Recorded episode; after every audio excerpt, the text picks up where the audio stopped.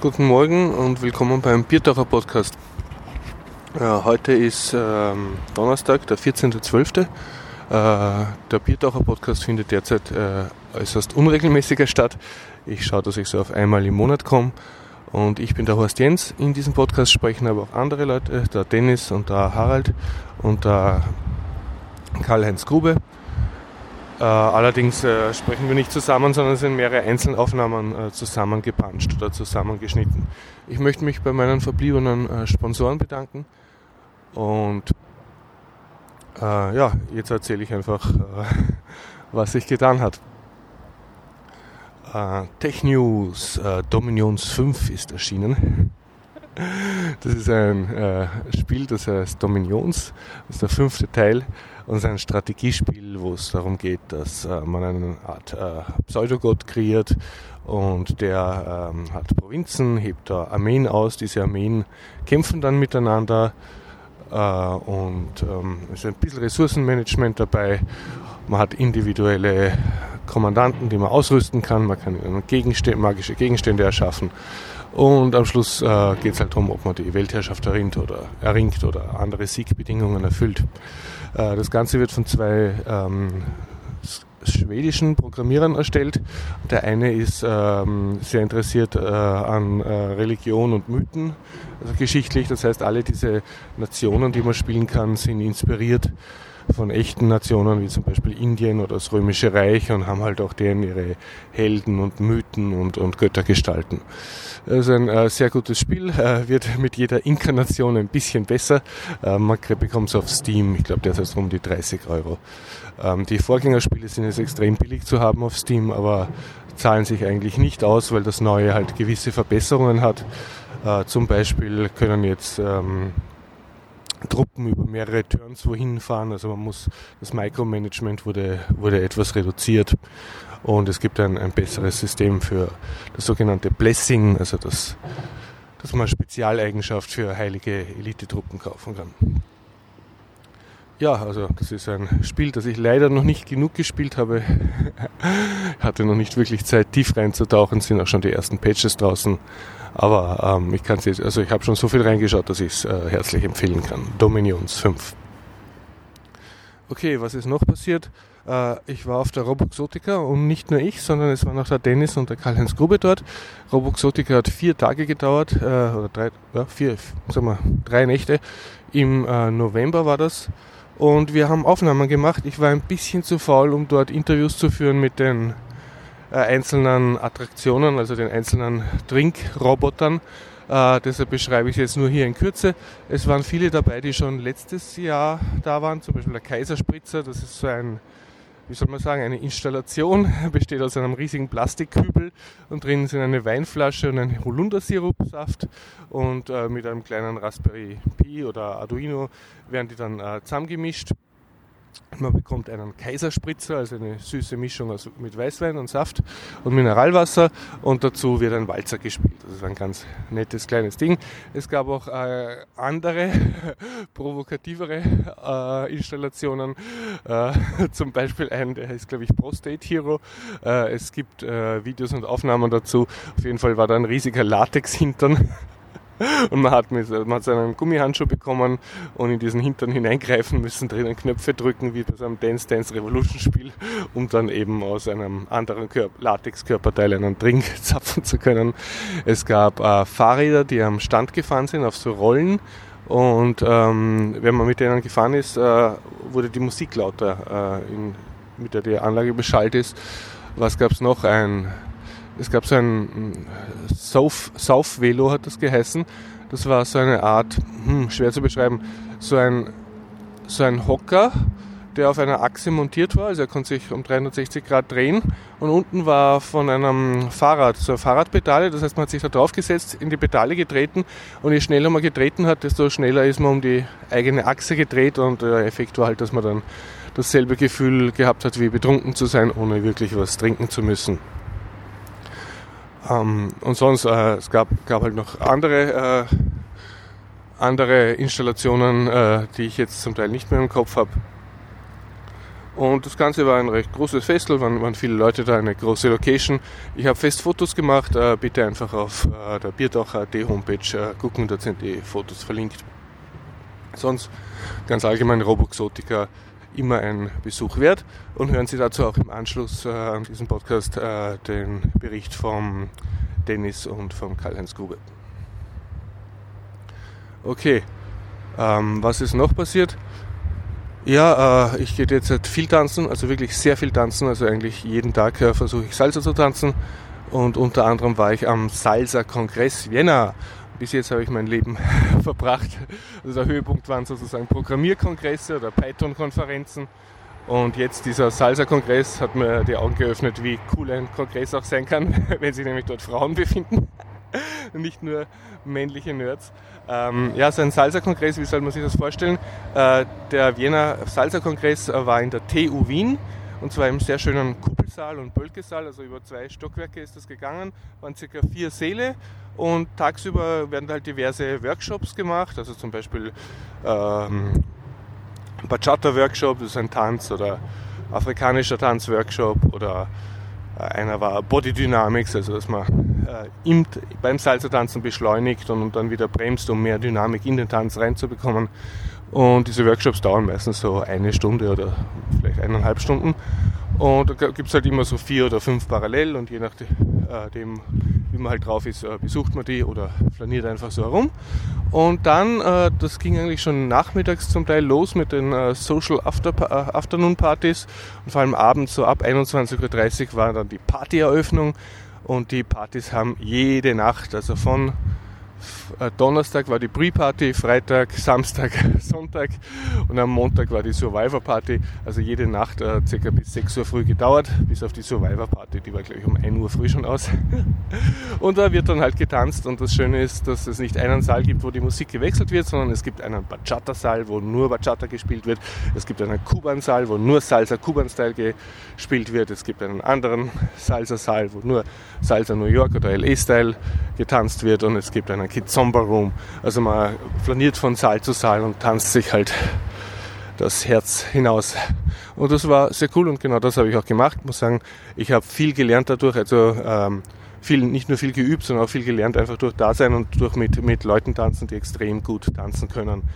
Äh, es waren Leute aus ganz Europa da, aus Russland, Ukraine, Frankreich, England, äh, äh viele äh, Nachbarländer von Österreich natürlich. Und äh, es gibt so mehrere Kongresse, es war praktisch ein Kongresstourismus. Also ich habe gesehen, es war Werbung für einen Salsa-Kongress in Berlin. Der ist am, glaube ich, 5. bis 7. Oktober 2018.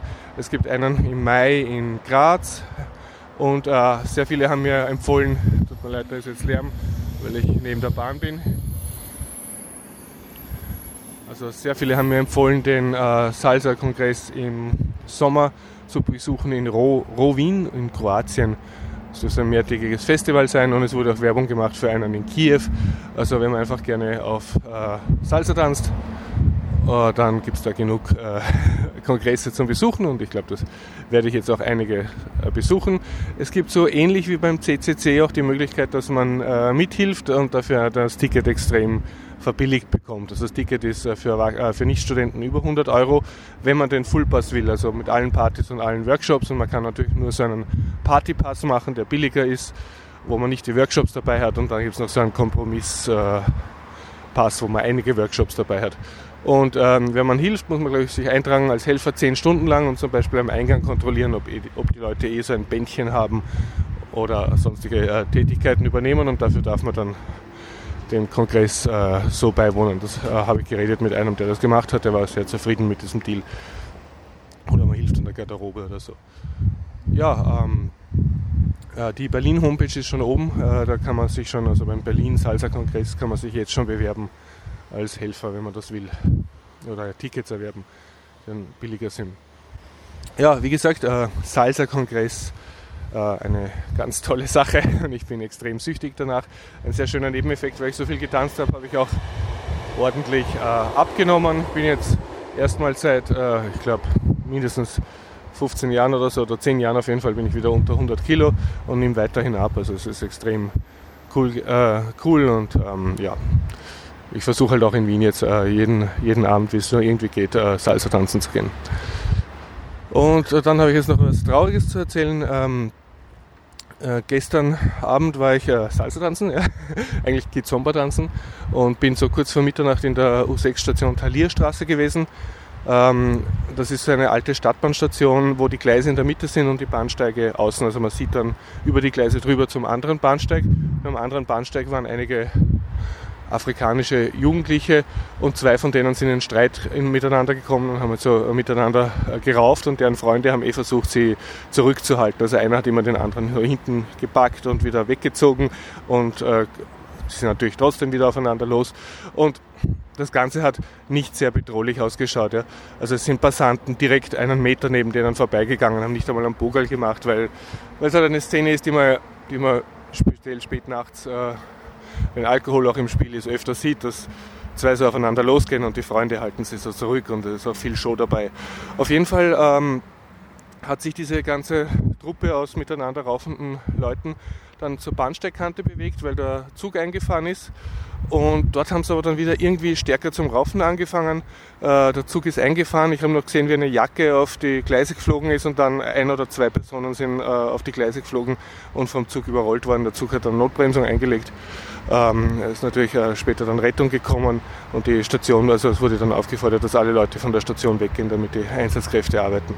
War äh, ziemlich schier und äh, es ging so schnell, dass das dass man eigentlich nicht, nicht gescheit mitgekriegt hat, was da passiert. Man hat das nur dann im Nachhinein realisiert. Also hat auch keiner noch schreien können, nicht oder passt auf oder so. Die, wutsch, die waren weg. Und ähm, ja, ich habe halt die ganze Zeit gedacht, was hätte ich machen können. Es hätte wahrscheinlich nichts gebracht, dass ich über den Bahnsteig drüber schreie, hört auf zu raufen. Das ist gefährlich, weil die waren nicht in der Stimmung, das auf sowas hören. Ähm, und ich denke, das Einzige, was ich hätte tun können, ist ähm, die Notrufsäule betätigen. Also an jeder Station gibt es eine Notbremse und auch so einen kleinen Kippschalter. Und wenn man den runterkippt, dann wird ein Alarm ausgelöst und man hat eine Sprechverbindung mit der Stationsaufsicht. Und, und dass ich vielleicht die hätte rechtzeitig ähm, betätigen können und sagen, ja, da raufen welche, bitte sorgen Sie dafür, dass der Zug äh, extrem langsam einfährt. Aber sonst, ähm, ja, ja, aber eher, eher äh, sch schlimmes Erlebnis. Okay, ich übergebe jetzt das äh, Wort. Ähm, Sie hören im Anschluss ein Interview mit meinem Freund dem Hannes. Der hat mich besucht äh, vor ein paar Wochen und der redet über ähm, sein Hobby, nämlich Geocaching. Das betreibt er sehr intensiv und äh, ich habe ihn interviewt zu diesem Thema. Im Anschluss daran hören Sie den Dennis und Karl-Heinz Grube. Okay, viel Spaß äh, und wie gesagt, der Biertaucher-Podcast erscheint jetzt in nächster Zeit ein bisschen unregelmäßiger. Ich werde versuchen, dass er einmal im Monat erscheint und dass wir dann auch wieder einen fixen Treffpunkt haben. Derzeit ist alles so ein bisschen äh, desorganisiert. Ich möchte ihn aber auf keinen Fall aufgeben. Ich habe nur ein bisschen aus privaten Gründen jetzt äh, weniger Zeit dafür gehabt und muss erst eine, einen Weg finden, wie, äh, wie ich äh, podcasten kann, ohne dass es mich selber stresst und, und dass es mir auch noch Spaß macht und halt dann einen neuen Rhythmus finden. Äh, wer, wer, selber dabei sein will, am besten einfach mir eine E-Mail schreiben äh, oder bei Twitter als Horst Jens oder horstjens.gmail.com und sagen, ja, ich möchte mitpodcasten. Dann treffen wir uns einfach direkt oder ich organisiere wieder ein Treffen in der Zypresse. Die, also die wöchentlichen Zypresse-Treffen sind derzeit äh, auch äh, nicht mehr vorhanden. Sehr zum Leidwesen vom Karib. Okay, damit jetzt äh, übergebe ich und viel Spaß äh, mit den kommenden Interviews. Ciao.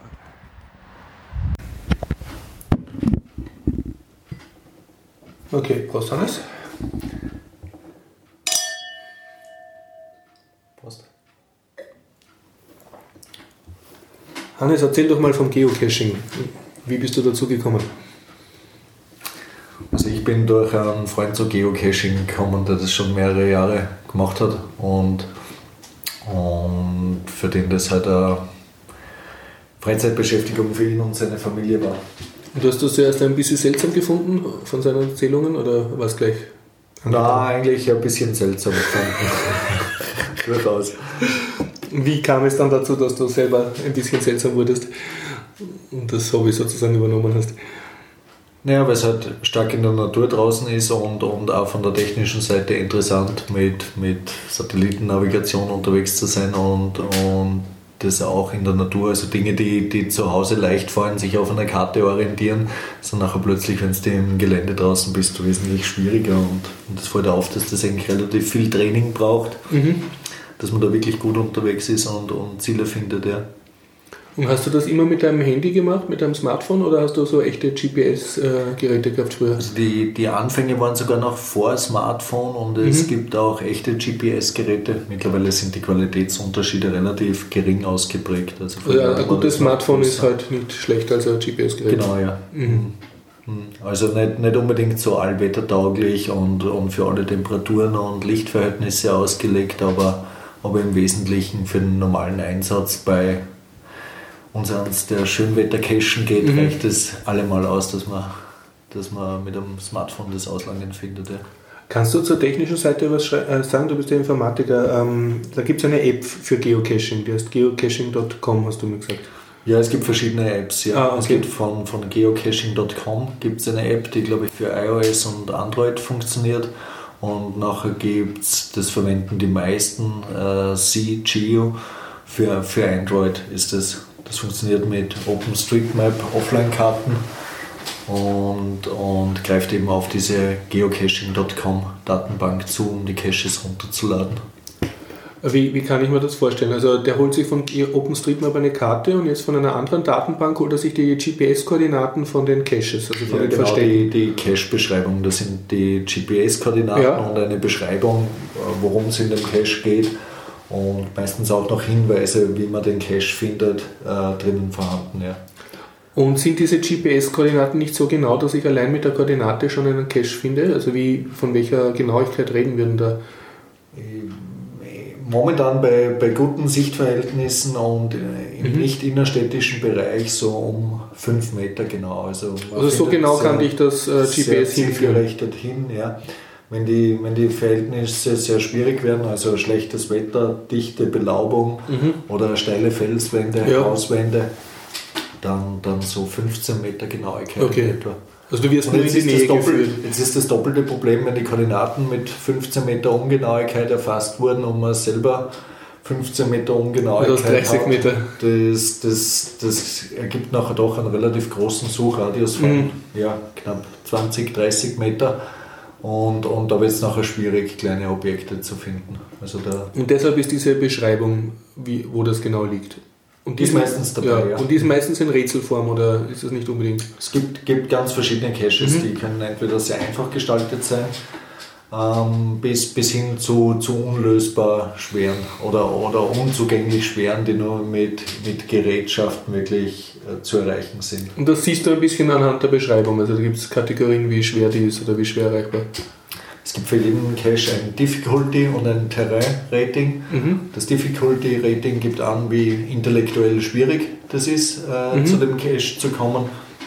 Und das Terrain-Rating gibt an, wie physisch schwierig das ist, dorthin zu kommen. Und das kann immer zwischen 1 und 5 variieren. Zum Beispiel Terrain-Rating 1 bedeutet, man kann mit dem Rollstuhl hinfahren mhm. und das aus dem Sitzen erreichen. Und Terrain-Rating 5 würde beispielsweise bedeuten, dass das ohne Einsatz von Spezialequipment nicht bergbar ist. Also dass mhm. man beispielsweise eine Kletterausrüstung oder eine mhm. Tauchausrüstung benötigt. Tauchausrüstung? Gibt es auch, ja. Und du, wenn du jetzt so einen Cache findest, das ist üblicherweise ein, ein kleiner Behälter, oder? Die, die üblichen Cache-Größen sind entweder Filmdosen aus dem Kleinbildformat mhm. und bis hin zu Tupperware-Dosen in Jausengröße. Und nachher gibt es auch noch ganz winzig kleine, die, die nur Fingerkuppen groß mhm. sind. Und bis ganz große, den größten Cache, den ich gefunden habe, das war ein Auto. Also, der Auto war der Cache? Ja, genau. Cool. Und ist dann üblicherweise was drinnen, so ein Gegenstand, den du rausnehmen kannst? Ja, für Kinder sind Tausch, also die, die übliche Ausstattung ist, dass für Kinder, die oft mitgehen, Tauschgegenstände drinnen sind. Das sind meistens in der Überraschungsei-Kategorie. Mhm. So ein kleines ähm, Spielzeug Plast oder? Plastikspielzeug, mhm. Äh, relativ kostengünstiges, kann gelegentlich auch nette, nette Gimmicks drinnen äh, sein, ist aber eher selten. Mhm. Und, und ein Logbuch, das im Prinzip funktioniert wie ein Gipfelbuch, wo man mhm. sich mit einem Kuli einträgt und damit nachweist, dass man wirklich dort war. Und du hast mir gesagt, es gibt auch Leute, die, die kreieren solche Geocaches? Also der sagt jetzt, ich möchte von genau, meinem Haus einen Cache ja. aufbauen. Ja. Was muss man da tun? Oder? Ähm, sich was also das, das Schwierigste daran ist sicher, sich was Spannendes auszudenken. Mhm. Dass das eine Location ist, die, die wirklich wert ist, dass man jemanden hinlockt und, und die was Interessantes bietet. Und auf der anderen Seite nachher auch entweder die Beschreibung zu dem Cache äh, spannend gestaltet, dass das entweder ein anspruchsvolles Rätsel oder, oder eine, eine kulturhistorische Erklärung zu dem Ort, wo der Cache versteckt ist, beinhaltet auf jeden Fall, dass es, dass es einen Informationswert auch hat. Also jemand, der sich aufmacht, um den Cache dann wirklich zu finden, hat durch das Lesen der Beschreibung kriegt ein bisschen was genau, mit von der ja. Umgebung. Mhm.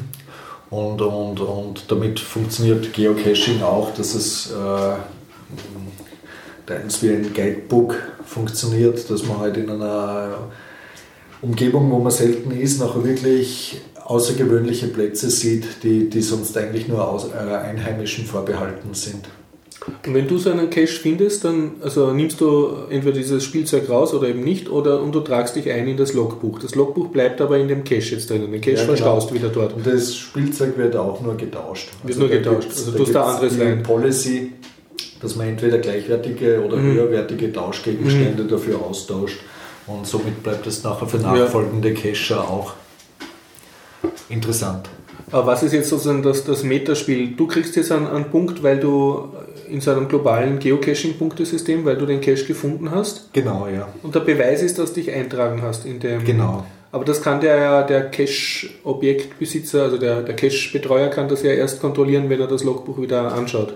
Ganz genau, ja. Ist da dann so eine Verzögerung, bis du deinen Punkt auch wirklich verifiziert kriegst? Oder? Nein, nein, also diesen Punkt bekommst du gleich und, mhm. und der Cache-Owner kann nachher beschließen, dass, dass Einträge wohl, wenn, wenn mhm. er die nicht in dem Logbuch mhm. findet, nicht gerechtfertigt sind und die wieder löschen. Ja. Okay. Und, und, aber Prinzipiell könnte ich sagen, ich habe die und die Caches besucht weltweit. Das, da hindert ja, mich keiner dran. Ja, das Ganze ist sehr vertrauensbasiert. Es ist vertrauensbasiert und die Community, die funktioniert eigentlich auch ganz gut und die ist mhm. sehr, sehr intolerant eigentlich gegenüber Mogelverhalten. Also mhm. es gibt schon hin und wieder Leute, die mogeln und, und nur die, die, die Sinnhaftigkeit des Mogelns. Im Endeffekt mhm. ist es ein Hobby, das man in seiner ja. Freizeit gestaltet und wo es keinen Wettbewerb gibt, wer die meisten Punkte hat. Gibt es kein so Ranking? Aber, aber alles, alles, ja, es gibt ein Ranking, aber, aber ja. Ähm, aber, aber das ist für wenige vorbehalten. Okay. Also die, die, die finden dermaßen viele Caches, dass man neben einer Berufstätigkeit da kaum. Das sind hauptberufliche Cache-Finder. Genau. Mhm. Also, also Frühpensionist, oder? Frühpensionist, mhm. rüstiger Frühpensionist, ja. der, der wirklich sieben Tage die Woche mhm. Zeit hat und, und, und da viele Funde machen kann. Und da ist es als normaler Durchschnittsmensch, der einer mhm. Berufstätigkeit nachgeht, das ist nicht möglich, da in dem, in dem Ranking äh, mhm. da wirklich zu konkurrieren. Und gibt's also, geht man in Gruppen auf Cashjagd oder ist es eher ein, ein einsames Hobby? Es gibt Varianten, mhm. ja, es gibt, gibt durchaus auch Gruppen. Mhm. Ähm, ich selbst bin meistens eher einzeln oder eben mit dem Freund, der mich zu Geocaching mhm. gebracht hat, unterwegs. Aber da geht es ja mal um gemeinsam Cachen sozusagen. Wir gehen gemeinsam cachen, ja. Mhm. Und dann kriegt ihr beide einen Punkt, weil sie das Ja, jeweils, ja. Mhm. Und, und gibt aber auch äh, äh Cache-Gruppen, die in größeren Runden mhm. Regelmäßig gehen, die das organisierter machen. Die tun sich natürlich nachher auch leichter, also weil, weil eben die, die im Gelände mhm. intellektuelle Aufgaben zu lösen wirklich nicht einfach ist. Also Dinge, die einem im Büro einfach mhm. fallen, fallen einem im Gelände fünfmal so schwer. Kannst du ein Beispiel nennen für so eine intellektuelle Aufgabe? Ähm, einfach nur Koordinaten zu berechnen. Also mhm. bei Caches, wo die Endkoordinaten noch nicht feststehen und wo man durch Ermitteln von Variablen mhm. ähm, äh, Werte bestimmt und nachher eine, eine Endkoordinate ausrechnen muss. Das sind selbst einfache Kopfrechnungsarten, vor allem im Gelände, schwieriger als das zu Hause mhm. fällt. Also das, das passiert gelegentlich, dass man nach Hause kommt, sich das nachher mal in Ruhe anschaut und auch feststellt, ah, das geht so und so und so. Mhm. Und das ist ganz einfach, nur im Gelände ist das schwierig und, und da hilft da hilft Schwarmintelligenz. Okay, weil irgendeiner wird dann schon zusammenbringen. Wenn, wenn drei Leute das mhm. rechnen und zwei ja. haben die, bekommen dasselbe Resultat raus, mhm dann, dann, dann, dann ist schon relativ klar. Und, und wenn man alleine unterwegs ist, passiert es oft, dass man sich verrechnet und, und dann irgendwo landet. Verstehe. Und warst du, ähm, du hast gesagt, du warst auch einmal auf so einem Geocacher-Treffen, also die treffen sich in einem Lokal. Ja, das, da gibt es auch keine, also es hat keine strik, äh, strikte Struktur. Mhm. Ähm, es gibt auf nationaler Basis gibt's Reviewer, die die Caches ähm, bewerten und nachher freischalten, mhm. die eingereicht werden. Ähm, das gibt es, aber davon abgesehen ist es eigentlich eine flache Struktur, wo, mhm. wo jeder, der da dabei ist, sein Treffen einberufen kann und die Community folgt dann dem Aufruf mhm. oder, oder auch nicht. Mhm. Und, und die, die, die Community an sich, die ist eigentlich sehr mm, besonnen, würde ich mal sagen. Mhm. Also diese Caches, die sind relativ gut gewartet. Okay. Es gibt auch einen sehr ähm, klaren Umgang, wie man mit, mit, mit wie man sich in der Natur verhält und mhm. so. Also es ist ein relativ hochstehender ethischer Zugang, würde ich jetzt einmal sagen. Wenn ich jetzt auf die Geocache-Seite gehe und ich interessiere mich für einen Cache in meiner Nähe, ja. auch wenn ich den noch nicht persönlich gefunden habe, kann ich da sehen, wann der das letzte Mal besucht wurde und betreut wurde vom, vom Betreuer? Neben dem, dass man das Logbuch signiert, also sich mhm. mit dem Kuli dort einträgt, ja. äh, schreibt man sich auch in das elektronische Logbuch okay. hinein. Und, und diese Logs, die sind alle verfügbar. Das heißt, man sieht sehr gut, wann der zuletzt okay. gefunden wurde und neben dem Log-Eintrag kann man auch Favoritenpunkte vergeben. Mhm. Und so kann man auch schon bei den Caches sehen, die beispielsweise 100 Mal gefunden wurden mhm. und äh, die 30 Favoritenpunkte haben. Nachher weiß man auch, dass das ein wirklich interessanter Cache ist, okay. der sich lohnt, dass man den besucht. Und andere Caches, die 200 Mal gefunden wurden ja. und nur zwei Favorites hat, da, da weiß, man, äh, okay. da weiß man, die, die muss man nicht unbedingt anschauen. Du machst das ja ab und zu mit deinen Kindern. Äh, was sind deine Erfahrungen mit, mit äh, Kindern cashen gehen? Weiß nicht, das ist auf jeden Fall eine Zusatzmotivation in der Natur zu sein. Mhm. Und, und die Kinder sind aber nicht permanent Feuer und Flamme dafür. Okay. Also wir machen das über mehrere Jahre und da gibt es Phasen, wo die da sehr aktiv mit mhm. sind und, und auch selbst Navigation und Suche ah. mitmachen okay. und, und nachher wieder Phasen, wo sie zurückhaltender okay. sind und das akzeptieren. Aber mhm. es variiert. Variiert zwischen, zwischen Begeisterung und Akzeptanz. Verstehe. Insgesamt kannst du äh, jemand, der noch nie gecached hat, kannst du das äh, empfehlen als Hobby, dass man mal einfach so probiert? Ist auf jeden Fall empfehlenswert, insbesondere wenn man äh, eine, eine Reise wohin plant, mhm. in einer Gegend, wo man noch nicht war, ist ja. das auf jeden Fall empfehlenswert, das, das begleitend bei, bei Caches zu suchen, mhm. weil, weil in einer Gegend, wo man sonst eben nur durch Guidebooks und ja. Hinweisen von Einheimischen interessante Orte findet, unterstützt das Geocaching sehr und, und, und führt nachher echt zu sehr netten Wanderungen und Ausflügen in Gegenden, wo nachher oft im Logbuch dabei steht, danke für Geocaching, ohne Geocaching hätte ich diesen Ort nie besucht und das ist, das, das, das ist zwar ein abgedroschener äh, Logphrase, ja. aber, aber sie, trifft den, mhm. sie trifft den Kern eigentlich ganz gut. Kannst du mir dein schönstes Geocaching-Erlebnis äh, sagen, also was du beim Geocaching sozusagen erlebt hast? Also idealerweise eins, das du nicht erlebt hättest ohne Geocachen. Die, die schönsten Erlebnisse, die sind oft relativ grenzwertig. Also, dass, dass das physisch äh, herausfordernde Situationen sind, denen man sich als Durchschnittsmensch nie, nie stellen würde. Also jetzt irgendwo auf, aufklettern auf einem Baum oder? In, in der Grazer Unterwelt im Kanalsystem mit äh, von zu Hause mitgebrachter Leiter, die sich nachher als zu kurz herausstellt, in, in 5, 6 Meter Höhe eine, eine Dose von der Decke eines Kanals zu bergen. Das, das sind Erlebnisse, die man nicht vergisst und, und die, man, die man aus freien Stücken wahrscheinlich auch also wie du da auf der Leiter im Kanal gestanden bist, hast du dir gedacht, danke Geocaching.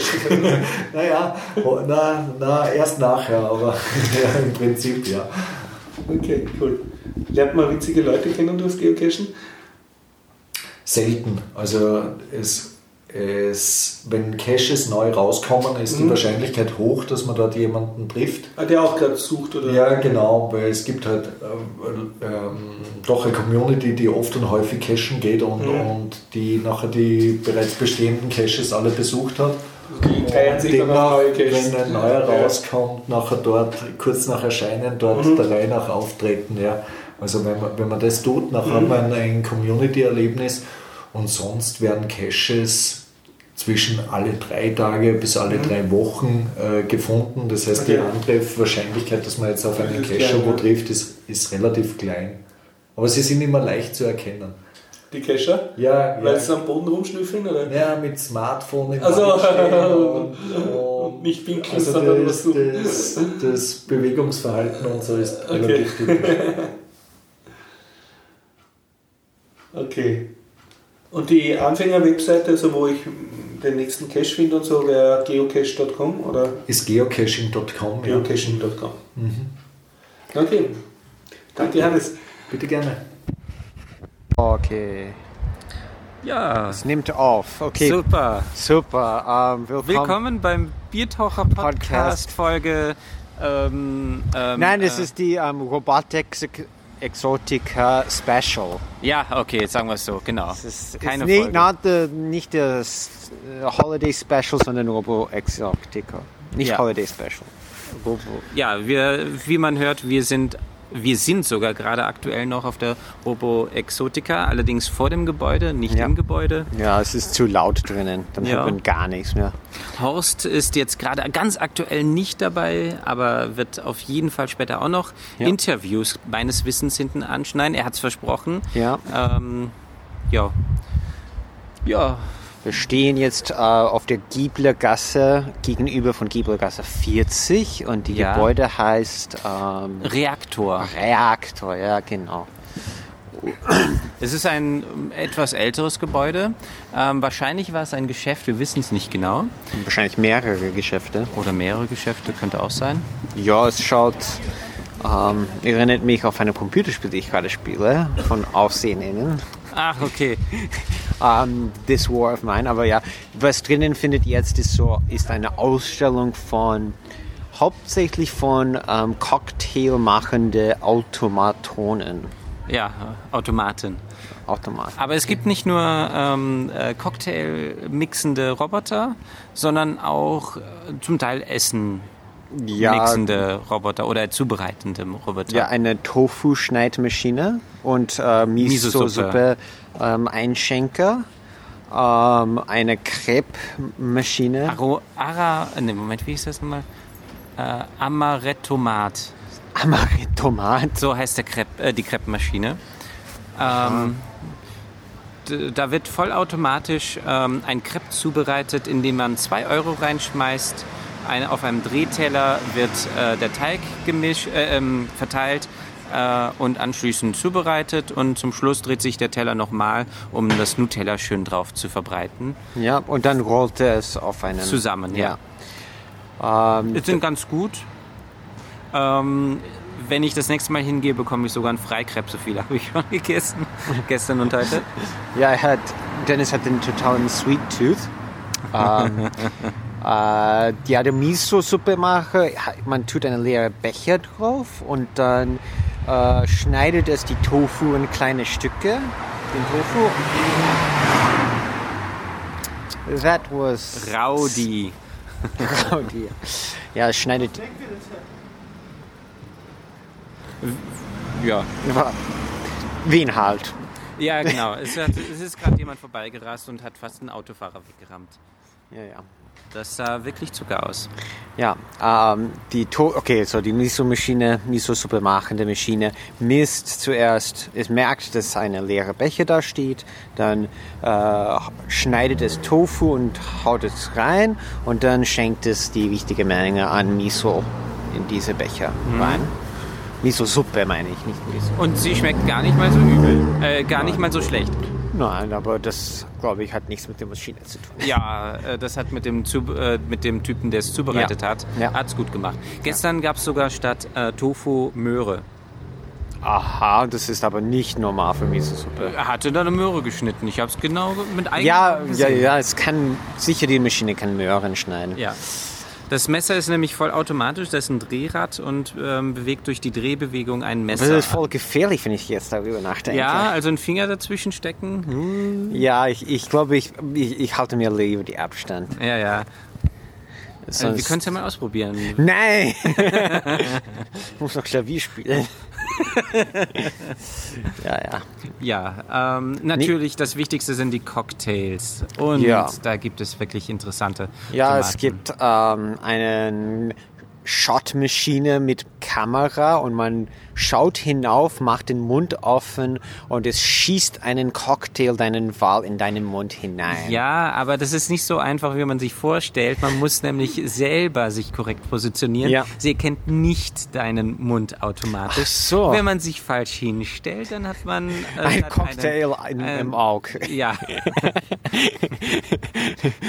Oder es gibt einen Short Shot, das heißt eine kleine Menge, äh, damenhaft, und einen Big Shot, der schon eine große Menge darstellt. Ja, ja. Äh, also wenn man da nicht so schnell genug ist mit dem Trinken, naja, das ist halt ein großer Shot. ja. Dann, es handelt sich übrigens, das habe ich gestern gefragt, um ähm, äh, Wodka, Grenadine, Granatapfel, äh, äh, ähm, Grapefruit. aha. Dann gab es eine Maschine, die einfach. Ah, dann gab es die auch mit dem Keyboard.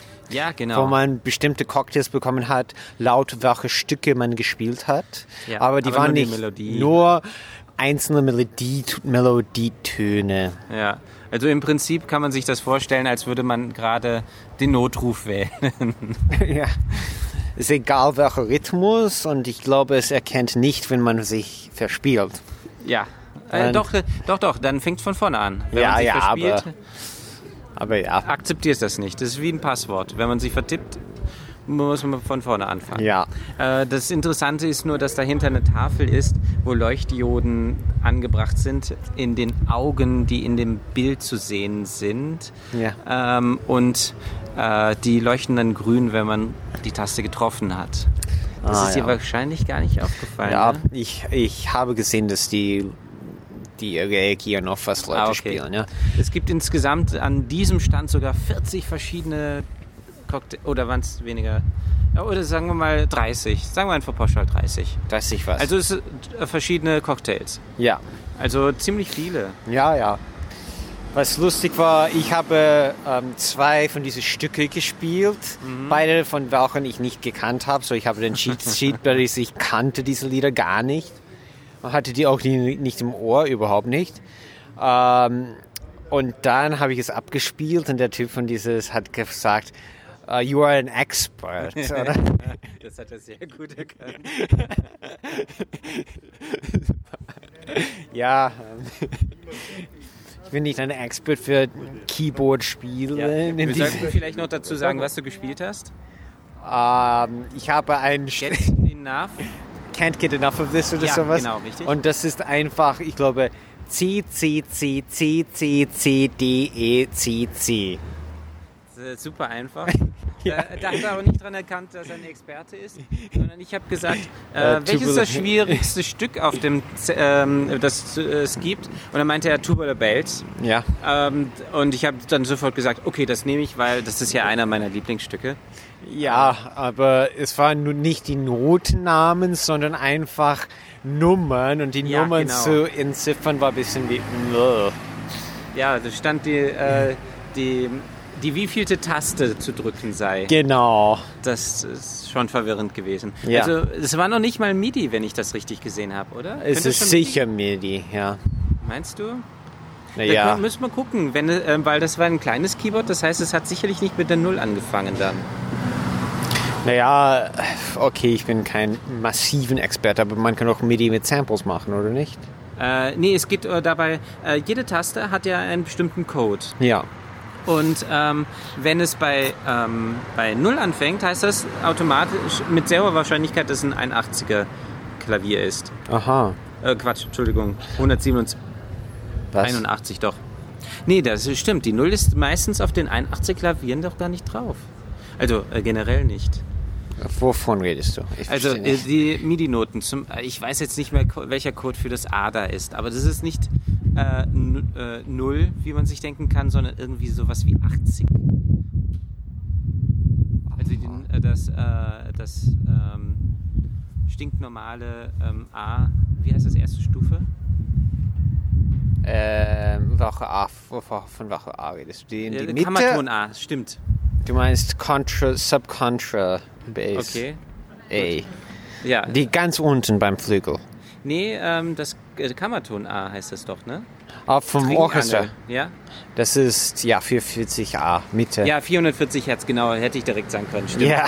Ähm, das ist ja, ähm, das ist ja definiert, welche, ähm, welcher Code das ist. Aha, ja. Und äh, die Taste, ähm, und wir müssten ja einfach nur gucken, ob das übereinstimmt, beziehungsweise wenn es die, äh, wenn die unterste Taste eine Null hat, Ja. dann ist es definitiv kein MIDI, weil das Ah. Keyboard ist zu klein, da ist die Null auf jeden Fall nicht dabei.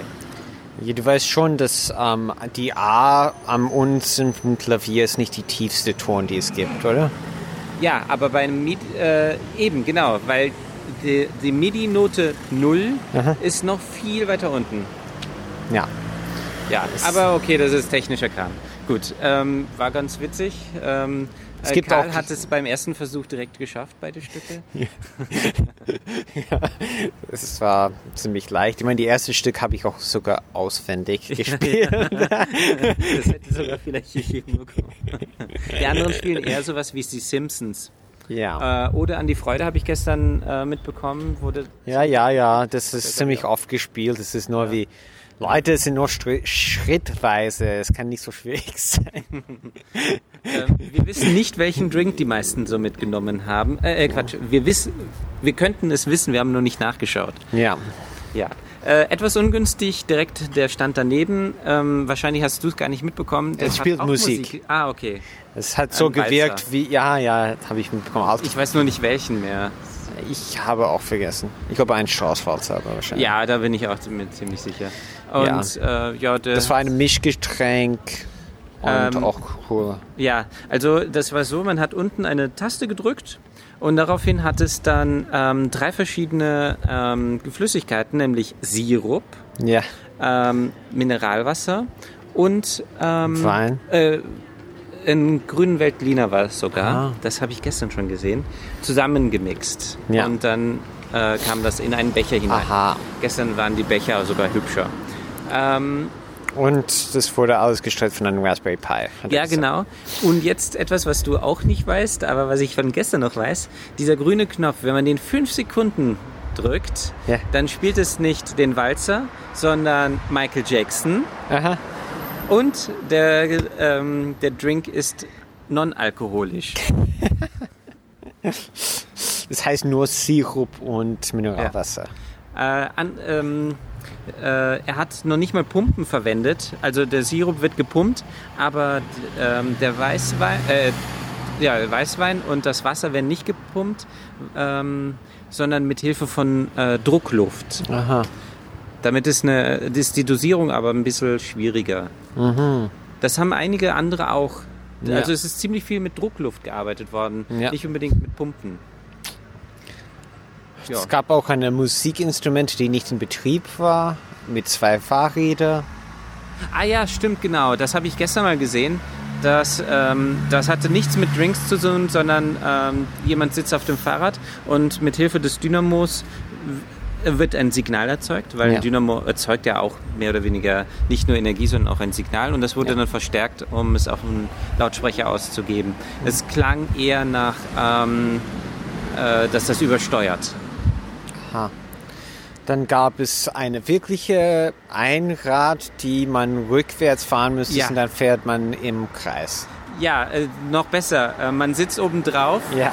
Und das ist äh, und die Stange, auf der man sitzt, also es ist ein Sattel oben drauf, man sitzt nicht direkt auf der Stange, ähm, ist der Mittelpunkt des Kreises. Das heißt also, äh, das ist wie selbst auf der Stelle im Kreis drehen. Ja. Und nun, ja, das ist eine sehr interessante Sache. Das Ding hieß, äh, äh, heißt Saufvelos. Ja.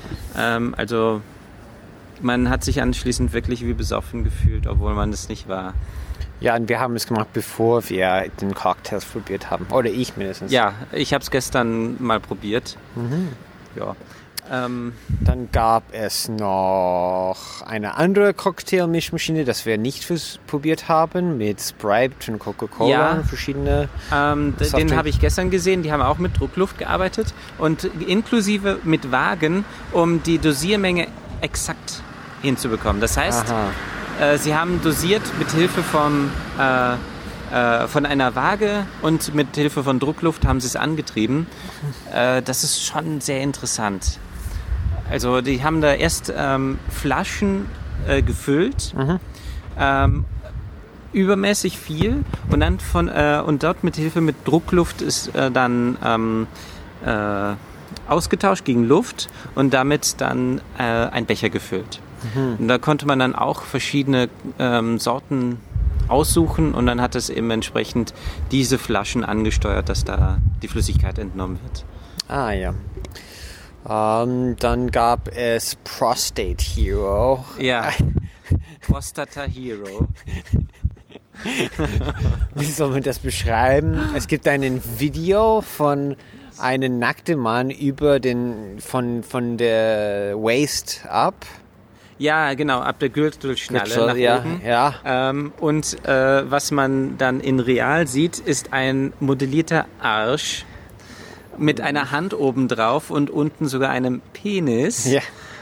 Und ähm, man fängt das Spiel an, indem man auf diese Hand, auf, die auf dem Arsch liegt, drückt Ja. ähm, und dann den Finger ins Poloch steckt Ja.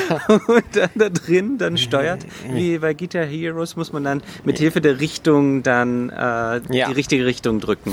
Und Ja. danach ähm, definiert sich dann der Drink, Ja, und der, der aus dem Drink, Penis rauskommt. Ja. ja. Ähm, und dann gab es eine Maschine, die ähm, OPs in Getränke Ja, genau. eingetaucht hat. Richtig. Im Greifarm, man hat einen OB angehängt und äh, der hat das dann in den entsprechenden äh, Cocktail hineingetunkt und man konnte dann einen OB aussaugen. Ich habe es sogar probiert. Ja. Es war viel zu viel Wodka. ja. Ja, es ist, wa- was eigentlich am witzigsten überhaupt an dieser Veranstaltung ist, man trifft nur bekannte Sich äh, Gesichter, kommt einem vor. Ja, sagte Dennis. Ich kenne fast niemand. Ja, aber ähm, ich habe Leute vom Podcast getroffen. Ja, das ist. Einige Leute vom Podcast sind dabei gewesen.